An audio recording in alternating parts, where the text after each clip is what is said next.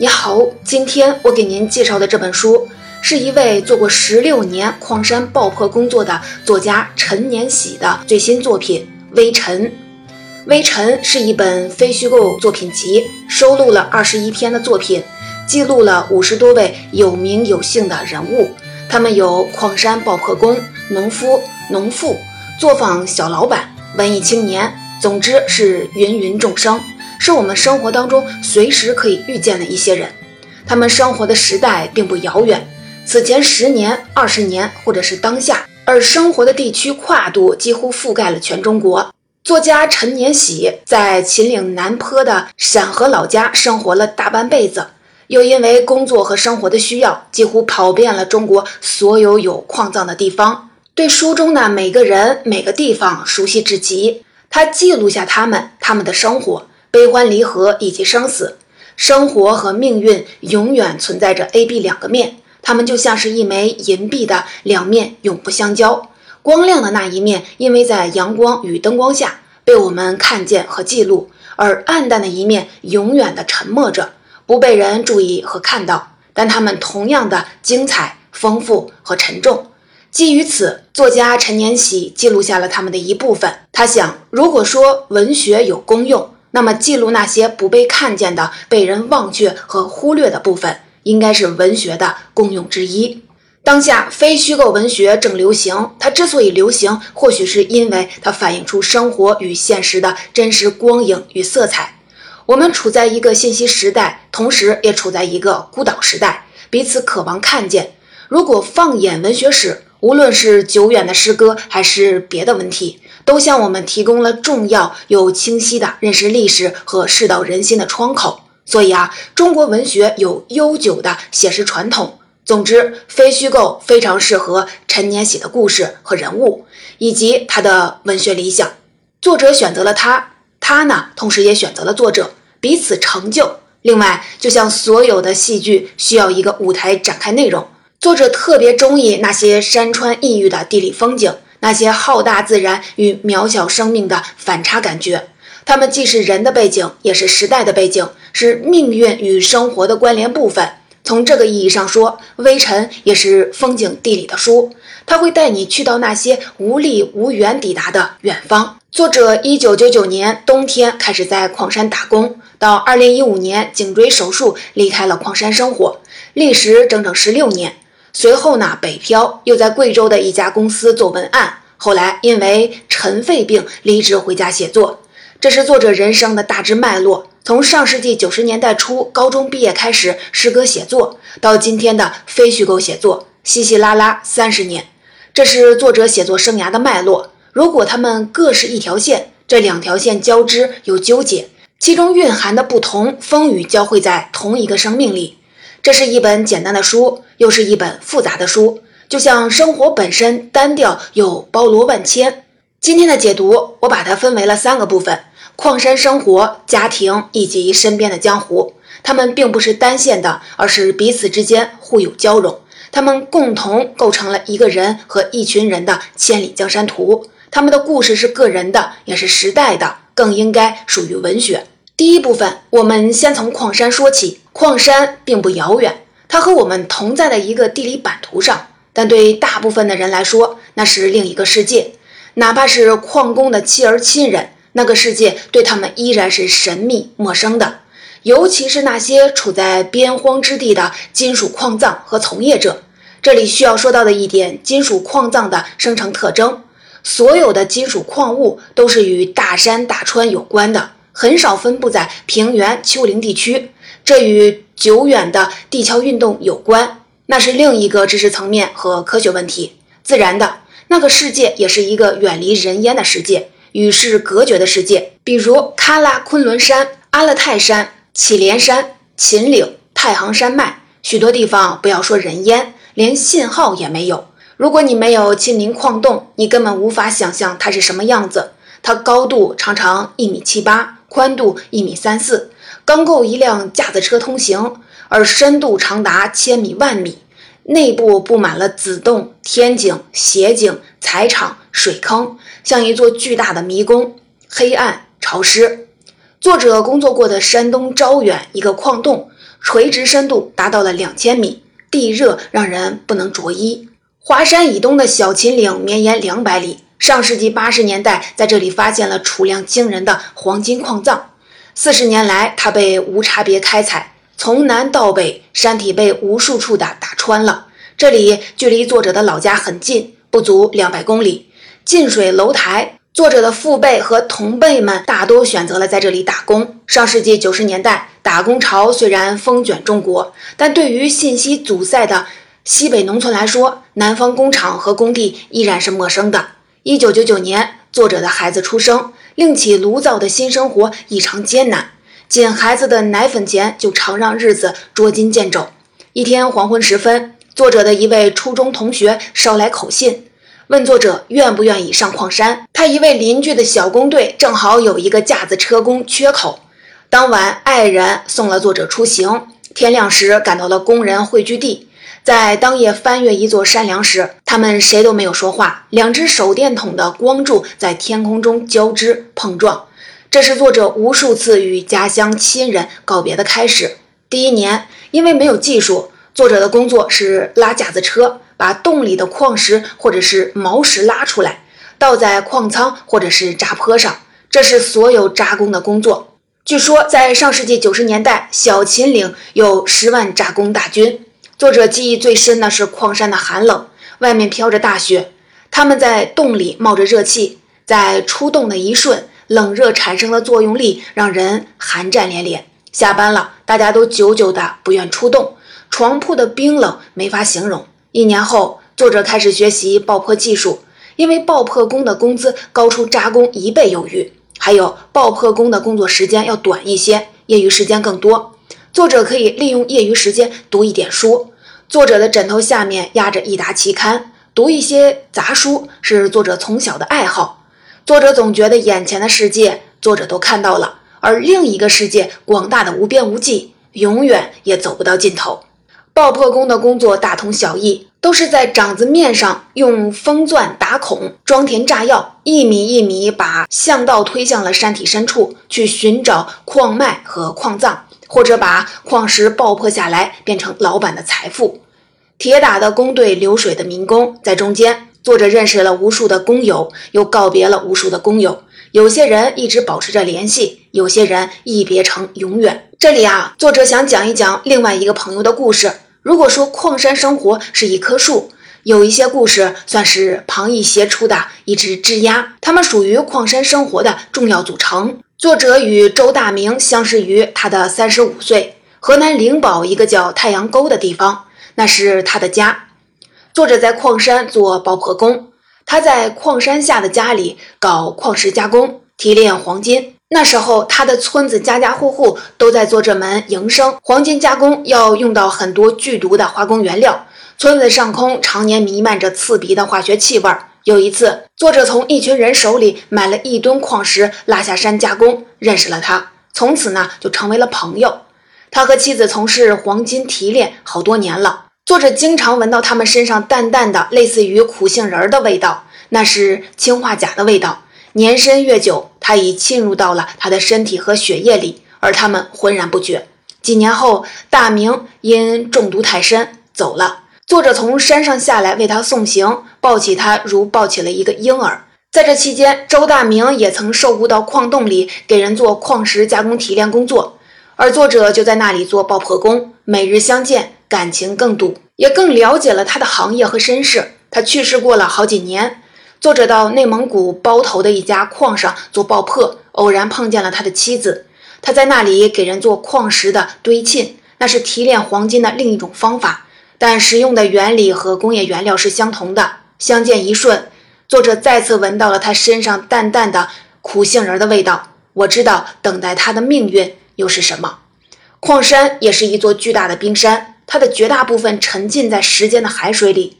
作者经历和说出的仅是一角，矿山生活也是一部教科书。它教会我关于生活、生命，甚至文学的许多课程。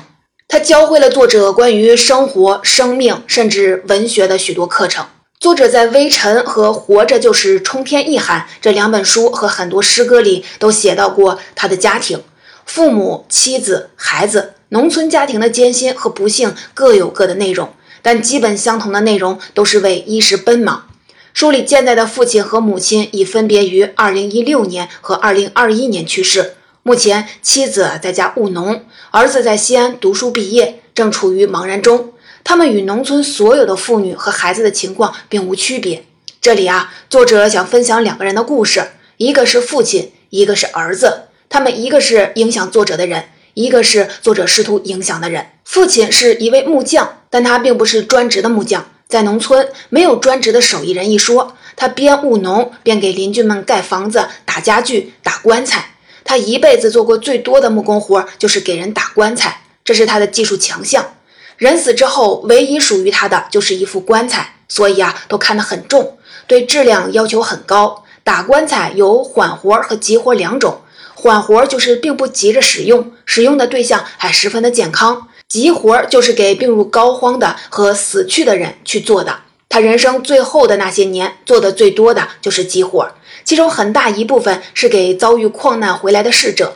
从这个层面说，矿工又与木工发生着关系。他由此懂得了儿子在外面的生活和工作。他的晚年变得沉默又迷信，大概与对矿工这一职业人群的了解有关。这里啊，作者想说说他的另一个身份——乡村校歌手。校歌是人死之后，歌师围着棺材唱的一种送行歌，有的地方也叫丧歌、孝堂歌。作者的老家陕河这片地方的校歌自什么时候始，从哪里来？作者做过很长时间的调查，最后也没有一个确切的答案。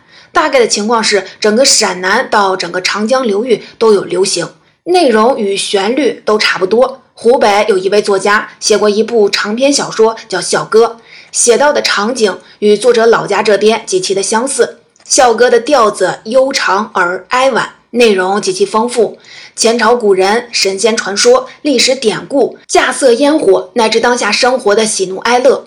虽然叫做校歌，不一定非在笑堂上唱，比如人们山上砍柴、山上打猎、干农活时也唱。人多的时候，大家便开始对歌，谁被对住了，对唱不上来了，便算输。作者读小学的时候，放学上学，经常被那悠长凄婉的调子定住在路上，沉浸入内容与旋律当中。作者对很多的历史人物、历史事件、一些戏曲的了解，都来自这些校歌。某种程度上来说，他们是作者的世界观、生命观和文学观的重要启蒙。再来说说作者的孩子。孩子从出生到少年时期身体很不好，因为是早产，打针吃药，往返于家和医院之间是那时的常态。高中三年，他们在县城租房，他的妈妈职业陪读，早晚呢给他煮饭，有一点空闲就去核桃加工门店给人家砸核桃，砸一斤核桃五毛钱，一天啊能挣十几元，勉强够生活费。有的门店离租住的房子很远。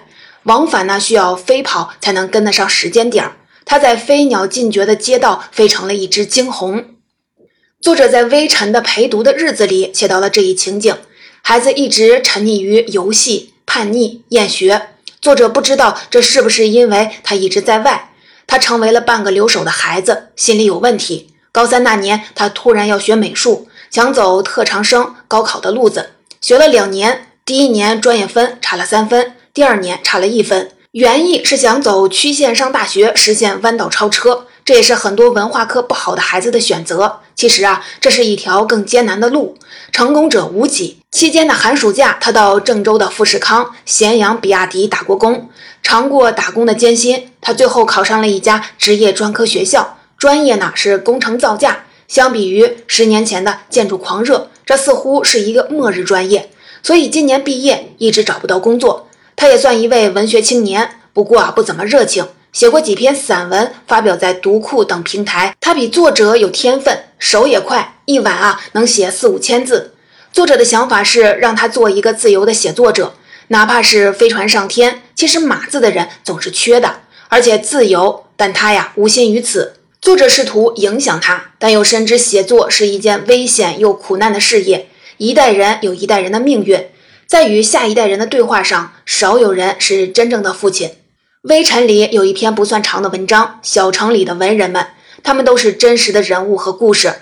作为同城的文艺青年，我们的成长和失败曾相互见证。那些年里，他们的故事起起落落，飘飘荡荡，布满了一江两岸斑驳的空间。张泽成最初是民办教师，教了十三年的书，到后来民办教师都得清理掉，他拿了一千两百元的补偿金回家了。此时城镇化大兴大起，张泽成家的一亩三分地汉化做了开发商的楼盘，连种一棵白菜的地方也没有了。张泽成买了一把钢筛，带着爱人，带着爱人沿丹江河滩找沙场筛沙卖。除了有办法的人家，周围的人差不多都在干这个。每天筛着沙，张泽成就想，这样总不是个办法。老了的生活来源且不说，就眼下靠筛沙也过不下去。儿子一天天的长大了，马上就要上大学了，那花费啊就是一个天文数。无论如何，得有一个第二份收入。张泽成的表弟在县文化馆上班，其实文凭还没有张泽成高，只是职高的高中生，而张泽成是正宗的县一高的文科生。不知怎么的，表弟就写出了一本书，是关于民俗与吃喝文化的，卖得很火，一下卖出了一万多册，挣了四五万。人怕出名，每天约稿不断，表弟写不过来，找到了张泽成帮忙。张泽成原不想接这个活儿，一个是自己从来也没有写过文章，二则是讨厌文字了。教了那么多年的书，成一文字，败一文字，文字啊太伤人了。后来经不住纠缠，还是接了。张泽成至今记得写的第一篇文章叫做《一碗扯面后的风雨》，三千字，发在了南方的一家内刊上，得到了稿费三百元。写文章，尤其要写出真情实物的好文章，并不是一件容易的事儿。张泽成的生活简单狭窄的像一张纸条，写着写着，大脑空成了壳。他感觉需要生活来充电，于是把沙场的事儿交给了爱人，骑上摩托车去各地找生活素材。老家县城，此处两省三县夹缝，八山一水一分田，人居复杂，民生如炬。张泽成越找素材越有劲儿，越来越喜欢上了写和走。每走一个新地方，见一场人间镜像。每写出一篇新文字，就觉得所有的苦累都是值得的。几年下来，张泽成骑坏了两辆摩托车，竟写了厚厚一本，既有四十万字。他要将它们出版成集。他找了很多家的出版社，没有谁家明确的拒绝，也没有谁家明确的答应。只是有编辑告诉他，出版市场已非王谢旧楼台，写的好坏是一回事儿，有没有读者是另外一回事儿。言下的意思是你太无名，书出版了也不会有销量。他不甘心，至今仍在为他的书四处的奔波。作者认识老李的时候，他还不叫老李。当地呀有个习俗，父母在，晚辈不敢称老，我们都称他为李老师。李老师写诗，当然是现代体。李老师写诗较早，据说开始于学生时代，因为长于情诗，人也玉树临风，诗歌和人都被女生热追过。这是他个人的秘密，秘密的事儿都不愿让太多的人知道。他早已不提。他床头的几本当代青年诗神已经黄字不堪，其中有他发表的诗歌。他喝了酒，有时呢会翻开来向大家朗诵一段。中学时段是他一辈子最有理想的岁月。随着生活与年岁日长，人的理念会日长或者是日浊。老李属于后者。他说他一点理想也没有了，要有就是喝酒。他至今依然保持着半斤白酒的量，喝完了酒，骑上了电动车去爬鸡冠山，一点不碍事儿。老李写一手极好的毛笔字，半行半草，自创门派。老李有些高傲，不属于临帖。他说：“万物需要创造，不需要模仿，因为总是模仿，人变成了今天的不人不鬼的样子。”十五年前，老李在南方某地开过字画店，当然了，字是自己的，画则是为别人代卖的。老李从这座小城消失了十年，就在人们快要把他忘得干净的时候，他回来了。不过去时一双人，回来一杆枪，连同他许多年的诗歌梦想一起，把爱人丢在了南边的大海边。期间发生了什么故事，老李讳莫如深。从他断断续续的酒话里，作者大致组织还原出了以下的内容：在那个临海的城市，老李一边经营字画店，一边写诗。生意与事业都春风得意。后来在诗人的圈子里认识了一位女诗人，女诗人离了婚，被商人丈夫甩了，带着女儿生活。再后来，女诗人的前夫得了白血病，花光了钱，反过来找上了女诗人。女诗人找上了老李借钱，当时老李已小有积蓄，他拿出了全部的家当，背着爱人支持了女诗人的前夫。再后来，双方都鸡飞蛋打，女诗人的前夫医治无效死了，女诗人带着女儿去了遥远的多伦多，字画店再无资金周转。老李青梅竹马的爱人进了企业，为厂长办公室打扫卫生。最后呢，她嫁给了厂长，厂长给了老李十万元钱，让他把字画店重新开张起来。二零一二年，作者去新疆喀什打工，那是他最后一次进疆，也有许多的故事。行前的某天晚上，老李请作者喝酒，酒酣耳热时，老李拿出了一幅字，尺幅不大，但字迹娟秀。是唐人陈陶的两句诗：“可怜无定河边骨，犹是春归梦里人。”是谁的书法呢？作者猜不出来，老李也没有告诉作者。凭直觉，那是女人的手笔。简单的两句诗里面包藏了多少风雨与情感，包蕴了多少命运风尘呐？没有人知道了。两年前，老李在一场酒后的车祸当中走了。他们是一群真实的人。活在现实与理想的世界里，有时在左，有时在右，更多的时候左右摇摆。他们是个体的产物，也是时代的产物。这就是人，人的复杂和简单构成了人的历史，人的社会。总结，我记得有一个作家说过这样一句话：一个人的成长，他后天所受的教育，后天所有的经历，无非是在加深他童年和故乡的色谱。他人生的所有对世界的理解、对世界的看法，包括切入世界的方式，在童年和故乡这两重维度上早已经形成了。作者青年后的矿山生活，作者亲人的命运，以及那些人世风雨，无非是更进一层加深了作者的文学的苍然底色。作者是一个江湖中人，作者的写作也充满了江湖气色。其实文学从来就一直很江湖，所有的古典文学也几乎是一部江湖史。比如伟大的《史记》，如果你细心，就会发现，古来所谓的作家诗人，该打仗的打仗，该游荡江湖的游荡江湖。文学的出发也是江湖。